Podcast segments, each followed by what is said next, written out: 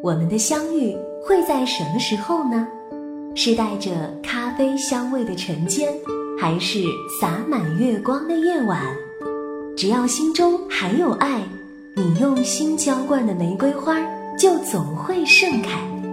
这是来自 B 六一二星球的宇宙电台，主播汪小雨和小王子一起等你，等你聆听，聆听。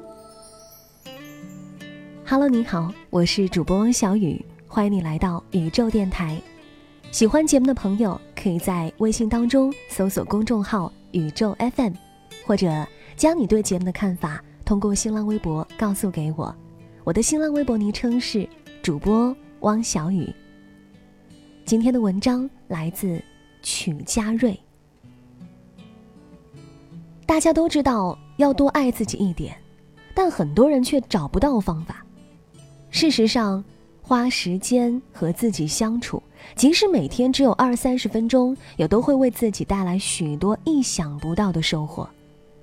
许多人从没有为自己而活，总是为了父母、为了子女、为了家庭、为了伴侣、为了朋友、为了工作，却经常忘了自己。但是他们总有一天会离开，唯一能陪伴自己到最后的，往往。只有自己，与自我对话是人生一个很重要的课题，因为这个世界不会给你任何答案，所有的答案都要自己去寻找。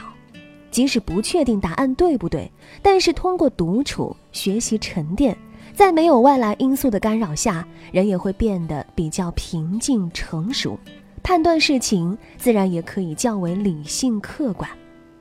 我是在国外求学的时候。才学会独处，进而从中体会到独处好处的。纽约是个世界顶尖人才汇集的地方，如果能够在纽约得到肯定，几乎就等同于拿到站上世界舞台的门票。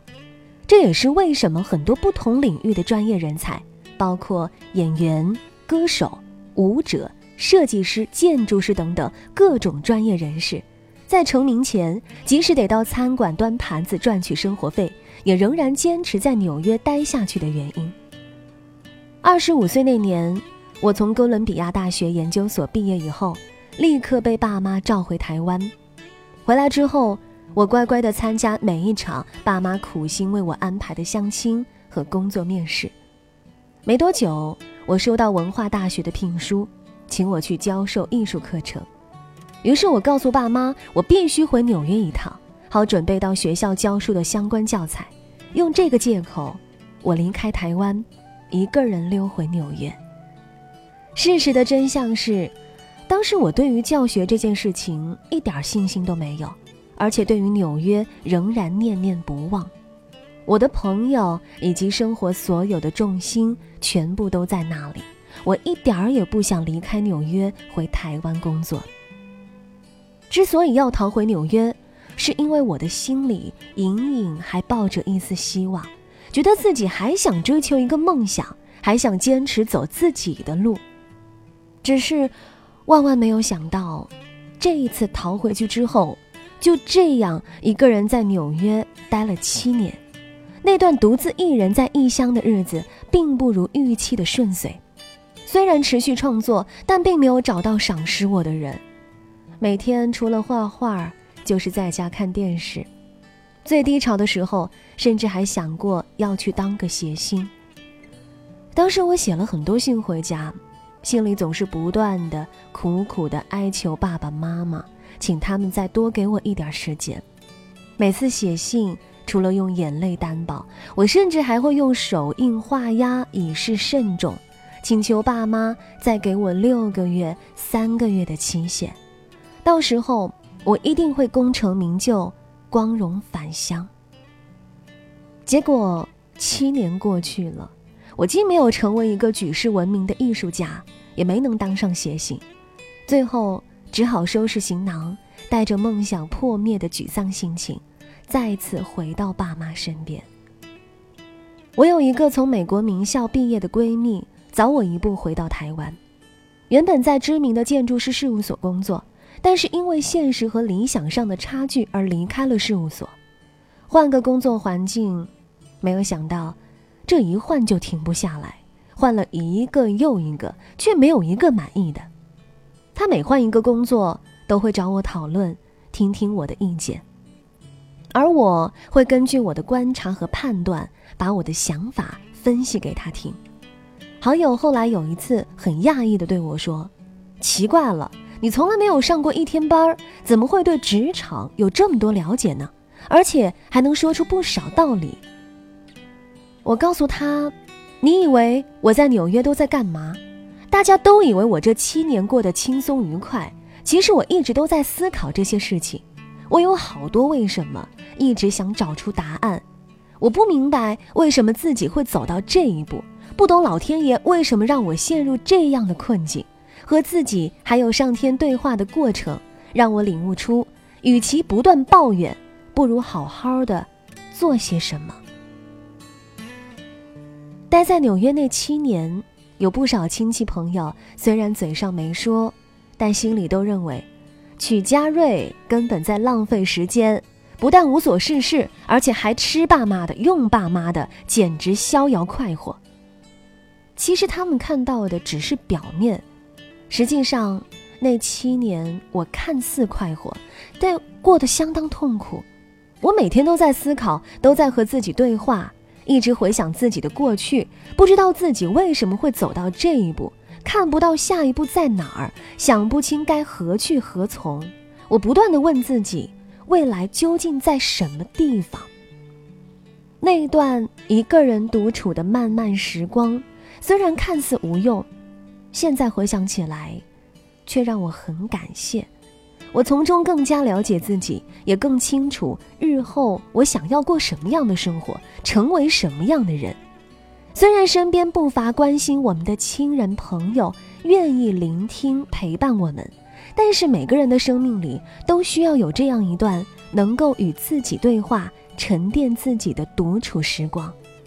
越是遭遇大挫折的人，越需要鼓起勇气。面对自己，沉淀自己，让自己静下心来想清楚一些事儿。勇于面对自己的过程，很可能花了很多时间，却未必能够立刻找到答案，反而只是冒出更多问题。不过，这些问题的答案一定会在不同时间一一浮现，仿佛寻找一片片遗失的拼图，最后。得以拼出完整的自己。有些人失业、失恋、失婚、失去亲人、失去财富，其实失去生命中重要的人事物，并不代表我们的一生就此完蛋，再也没有价值。我认为，一个人在遭遇挫败之后，只要能够把自己整顿好，重新出发，往往可以走得比那些一路都很顺遂的人更快。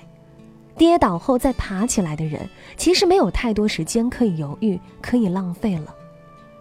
所有徘徊在人生的分岔路口、处于低潮的朋友们，不妨换个角度来看，无所事事、一事无成的这段时间，我觉得那是老天爷给我们的一个暂停的借口，让我们可以把自己一路走来的人生好好回顾、醒思一下。练习和自己相处，和自己对话，就当做是送给自己一份贴心的礼物吧。我相信，每个人都有无限的潜力，只要能静下心来，一定能再度找回热情，开创出属于自己的人生。